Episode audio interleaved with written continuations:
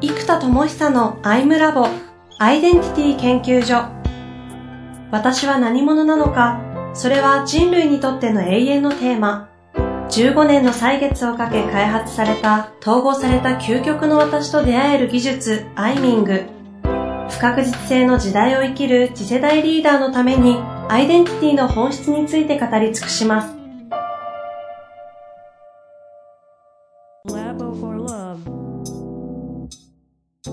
こんにちは、遠藤和樹です。生田智久のアイムラボアイデンティティ研究所。生田さん、本日もよろしくお願いいたします。はい、お願いします。前回はだいぶ深いセルフアイミングをされてましたね。そうですね。まあ、アイミング的には、あるいは深深いというか、まあ、普通ぐらい。あ、普通なんですね。かなり手短にやってるので。なるほど。あの、あれですけど。気づきとしては。そうです。もう気づきとしてはもうバカみたいに深いですね。ああ、大きい。はい。そうですね。まあ、そんなのはあったんですが。そうですね。はい。今回はちょっと、カラーを変えて。うん。今、開発途中の、あ、いろいろあるんですね。なんかそれにも紐づく何かを。そうですね。はい、エネカラーっていう、はい、自分のエネルギー特性ですね。この、で、エネルギー特性って呼んでるのが何でかというと、感情と思考と気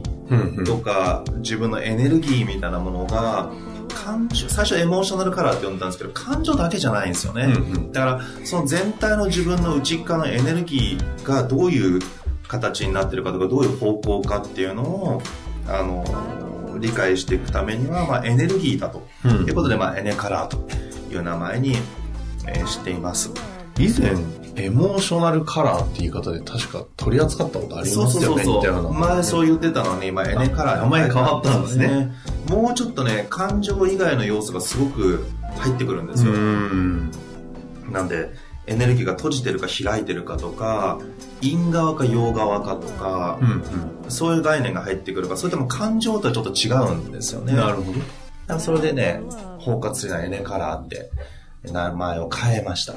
なるほど、うん。というわけで今回はエネカラーについて。そうですね。でね、これまさに僕の前回の事例とか本当そのままなんですけど、まずビーイングとロールのエネルギーカラーがあるんです。うんうん、で、僕のビーイングって黄色なんですね。やっぱ一番強いのが。で黄色は体験主義で、プラスが楽天的で気楽なエネルギー。うん、で、パフォーマンスカラーと呼んでる、まあ、ロールの方は、これ青なんですよ。なるほど。つまり、あの探求していくエネルギー、発明家として探求して、はい、あの、冷静に俯瞰しながらちゃんと考えていくというのが、強みというか能力的に強い場所。うんうん、なんでこの黄色のビーイングと青のロールで掛け算で、まあ面白楽しく、だからあの、この前も話したの、ドラクエのプロジェクトマネジメントみたいな、黄色のワクワク感とでも青で効果性とか生産性をなるほど。本当に高いものじゃないと、ただ遊ぶだけだと僕は面白くないから、連動していくものを発明していくっていうのは、まさに発明家としてのエネルギーなんです。で、前回あったように、エネルギーっていうのは何でもそうだけど、強いエネルギーってコントロールが難しいんですよ。だから例えば、馬力の高い車とか、コントロール難しいわけですよね。よねそう、だけど、馬力が低かったら簡単に扱える。うんうん、実は自分の強いエネルギーとか一番強いエネルギーの扱い方が難しいんですよ。うんうん、だから僕の前回の事例でいくと、その黄色のエネルギーの強いプラスのエネルギー、開かれたエネルギーは楽天と気楽なんですが、閉じたエネルギーっていうのが中毒と怠惰なんですね。うんうん、そうすると、自分が仕事以外に中毒になるのを恐れてる自分がいる。っていうのはこれ前回あった、前々回ぐらいかな、話したテーマ1個だし、あと前回の話はまさに怠惰な自分が出てきちゃうから、この怠惰な自分になることを恐れて、あの気を抑えてしまっていた、黄色。で、黄色自体を抑えたことで何が起きたかというとエネルギーなので、その、閉じてるエネルギーの方の怠惰を抑え込んだことで、結果的に楽天的なエネルギーとか気楽なエネルギーもちょっと下がっちゃって、ど真ん中でワオで、わーっとやってない自分がいるみたいな、っていうところからスタートでしたよね。つまり、怠惰なエネルギーを抑え込んだことで、結果楽天的で気楽にわーっていくエネルギーも一緒に抑え込まれてしまったことで、はい。はいエネルギーが出ないと、うん、エネルギーを出したいのにエネルギーを抑えなきゃいけない、うん、っていうことが葛藤の原因になってるんです、うん、じゃそれを何がどうなってるかを理解するって非常に難しい。けどこのエネカラーを使うと今説明したようにまさに僕の黄色のエネルギーの怠惰である自分を抑え込むために取った策がえー、やらなきゃいけない状態を作って自分をはめることで行動をさせていこうとしたわけなんですけど、そうすると楽天的とか気楽なエネルギーが弱まってっちゃう。ことでワオじゃないっていうのが起きている。というふうに自分のエネルギーで何と何がどう葛藤してるかとか深層心理の自分と表層的な自分の違いが何かとかそんなようなことが理解できるようになってるツールです。うん、を持ってるというか開発されてる、ね、今開発してます。だから今ね、これで自分の深層心理でどう思ってるかとか、例えば前回ね、僕はここで実演したセルフアイミングとかは、はい、あれは僕だから自分でできるけど、確かにそうですね。あれは、あ、うん、そこまで深い葛藤を、まあ、前回ね、この、ポッドキャストとして40分は結構長いですけど、はい、とはいっても30年ぐらい引っかかってる葛藤をたった40分でセルフで統合するっていうこと自体は、これは簡単にできることじゃないんです、本当は。さらっとされましたけど。うん。なので、なかなかそれを自分で扱うのは困難なので、うんうん、まずはエネカラーを理解することで、自分で少しでもアプローチしていけるようにしていきたいんですね。なるほど。なので、今回、あの、そういう AI を搭載して作っているので、開発がむちゃくちゃヘビーで あの、一人で困らざるを得なくて、まあ、前回のカットが出てきたり、そのカットからあの、ドラクエのプロジェクトマネジメントの仕組みが生まれたりというのが、まあちょっとここまでの流れなので、まあ、まさに今エネカラーのアプリの開発中。ちなみにそれはどういったアプリなんですか？あの、アウトプットとしては。まずこれ僕もそうなんですが、日々自分の在り方とかエネルギーって意識してようとしてもやっぱり忘れちゃったりとかする時あるんです。うんうん、だからそこに対して結局僕らが欲しいアドバイスって何かというと、あの、こうした方がいいよとか、こうやるとうまくいくよって、ハウの場所は、なんかもう、だんだんまあ大人になるともう分かってくる部分と、分かってるけどやらないよねとかの方がはるかに大きいんです。うん、なので、やり方を知るよりもエネルギーを調整したいっていうのがすごく大きいんですよ。なのでそこに対してのアドバイスとかが来る。今日もしかして楽天的な自分を出すのを恐れてませんかとか、それによってこれ抑えてる可能性がありますよねっていうのをその時の状態を質問で答えると、裏側の AI で、その状態に対してさっきみたいに、まあ、例えばさっき僕がやってたようなことを、もう弾き出せるんですよ。それは何ですか？ねそアルゴリズム組めたんですか？組んでるんですよ。まあ、まずそれがもう、だからそこを今僕しかできないから、相当ヘビーなんです。でもそれがもう、あの、それこそな、パターンがな何千パターンとか何万パターンのその人の葛藤に対して適切に答えを、えー、なんだ出す必要がある。しかもその人が顕在的に認知していない深層心理の場所を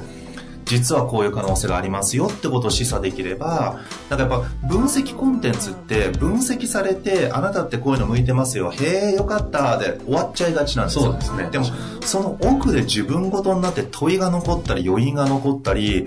あれってことはなんだというふうに、自分を深めるきっかけにならないと、なんか、あ、そっか、オッケーとか、あ、俺ってこうなんだとか、あなたってこうなのね、あ、そっかで終わらない、うんうん、ちょっと問いの余韻が残って、ある種ともやもやするじゃないけど、うんうん、あ、ってことは何が大事なんだろうとかっていう風な、残り方をしたいんですね。これ僕自身も。なので、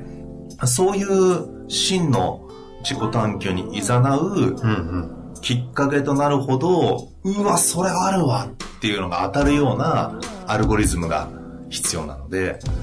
それを作ってます。なんで、あの、AI とコミュニケーション取れるようになってて、まず第一開発は、えっと、アプリ自体を、あの、Android とか iPhone のアプリにしちゃうとちょっと重いので、うんメールでやり取りができるんですね。うん。なので、まず最初、例えば、自分の楽天的なエネルギーをどう活かすかとか、そのために例えば明るくするといいんですよ、本当に。黄色のエネルギーは部屋を明るくするとか、単純にスポットライトを用意するとか、うん部屋に電球を増やすだけで気が上がりやすいんです、黄色は。なので、例えば、電球ちょっと2、3個増やしてみたらどうですか？みたいなアドバイスが、パッとラッキーアイテムみたいに出てくるわけですでもこれはあの、ネタ的ラッキーアイテムじゃなくて、本当に、その木と連動するものが出てくるからアドバイス出てきます。で、じゃあ今日のその今の楽天的なエネルギーについて話しましたが、今楽天的なエネルギーって正直どのぐらい高いですか低いですかっていうのを7段階で選ぶんですね。うんでそう例えば今だと僕、自分の真のエネルギーに対してはちょっと低いと思ってるんですよ。うんまだまだ。うん。うん。だから、まあ、かといって低いわけじゃないから、まあ、7段階で言うとプラス1ぐらいの感覚。うん。あの、0が真ん中だとするとね。うんうんなんで、プラス3がマックスだとすると、プラス1ぐらいな感じなので、そうすると、じゃあ今日の機能状態プラス1ですって、楽天的エネルギープラス1ですってやると、じゃあプラス1ってことはこういう葛藤起きてますよねとか、ここでこういうのが引っかかってますよとか、真相的な事故はこういうふうに思ってる可能性があるから、まあどうですかなんていうのが問いとしてくる。そうなんです。へえ。で、じゃあそれがなぜそういうメカニズムで言い当てられるかっていうのを理論とかを今度ウェブ上で閲覧できるようになってて、まあ本とか理論が書かれるじゃないですか。そういう風になっていくっていうのをコミュニケーション取れるようになってるんですね。じゃあ毎日自分の状態を把握することができる。そうです。それもデータとして残した後でグラフで出力されたりとか、うん。そういう風にしてって自分の状態、エネルギー状態を管理していったり、あとはそこに立ち示唆が出てきたり、エネルギーのことって、じゃあ認知しましたと。高いです、低いです。じゃあ認知して、じゃあどうすんのって言われたら、ちょっとやり方がよくわかんないというか、扱い方がわかんない。そうですね。わかんないですね。じゃあ単純に気分転換でもしてみたらとか、単純なハウを言われても、うーん、なんかす、まあまあ、そ、それ多少効果ありそうだけどね、みたいになっちゃう。で結局何かというと自分を深めていかない限り、本質的な解決策が出せないんですよ、このエネルギーに関しては。なるほど。だから、具体策をこうだ、ああだってやったりしても、言われても、なんかね、やっぱりピンとこないのと、やってもそんなに効果ないんですよね。ああ、体中もしないし。うん、だ根源的な何かをちゃんと見つけてあげなきゃいけないからうん、だから一番ベストなのは問うことなんですね。探求すること。だからこの問うことっていうのが、ちゃんとできるような、まあ、仕組み、仕掛けになってるえ、もうすでに？かサービス名は決まってるんですか？もうエネカラーってそのまま出します。エネカラーって聞くんだ。ちな、え、もういつぐらいの予定なんえっ、ですか？とね、2月中旬には出す流れでもしかしてる、すると、この回が流れてる時にはもう、あ出てる可能性ありますね。ね。出てる可能性あります。あの、僕の集中力がマックスでいけば。このまま続けば。早く見たいですけどね。うん、そうですね。えちなみに有料版アプリなんですか？えーっと、その今のメールのやり取りは全部無料でできるようにします。うんで、それを雑誌の形にして自分のエネルギー状態を今100ページぐらいの雑誌が出力されるようになってるんですけど、うんまあ、雑誌、雑誌とか雑誌形式の自分のムック本みたいなのが出るんですよ。自分のエネルギー状態を図解されてる本が。なんで。これが印刷されますよっていうのと、あともう一個が、その、自分の、さっきのセルフライミング僕はやったじゃないですか。はい。じゃなくて、主人公が自分の性格なんです。このエネルギーが反映された主人公を、えっと、自己統合の質問とかアプローチがされている物語の対話本が出るんですね。で、この対話を通じて、自分の深層心理を、さっき僕がまさにやったようなやつを、あの、読者も疑似体験できるような、対話のストーリーの、生田さんのお話をセルフアイミングとか聞いてるとあくまで生田さんですけど、そうそうそうそう。かなり自分じゃんこいつっていう人の、そうです。なんかこう、アイミングっぽいのが見れるの対話の物語が出力される。はで、これも100ページぐらいの本になって出てくるから、この2冊のレポートがどっちかというと、えっ、と、綺麗にまとまってる、まあ、青的な感じ、青赤的な感じで、まあ、ちゃんと頭で理解して結果につなげていくための本。うん。で、もう一個の絵本的なやつが、もっと黄色緑的に、うんうんもっと対話で深く自分が分かっていくとか、ど楽しくエンターテインメント的に触れられる本なので、この2冊を出すことで、まさにエネカラー的にも統合的なアプローチになるから、この2冊が出力されて届きますと。本として実際に。だから PDF とかじゃなくて本が実際自分用に印刷されて、1冊単位でだから印刷するんですよ、これ。だからコストもかかるし、このアルゴリズムも大変なんですよ。なので、一応こうなってると、世界初自分用雑誌が出てきますとか、世界初物語の主人公が自分ですみたいな性格がね、っていうことが、えっ、と、出来上がるので、えーそれが出てきます。で、これが、えっと、今のところ、ちょっと開発の状態によって、一冊ずつっていうのも可能性としてなくはないんです。ちょっとスケジュール的に。うんだけど、基本はやっぱりこの2冊セットでやることが、統合的なアプローチになるかまあら、そうですよねやっぱりこれは2冊セットで出すっていう前提で今作ってるので、一応2冊セットで、うーん、あの、1万は越さないようにします。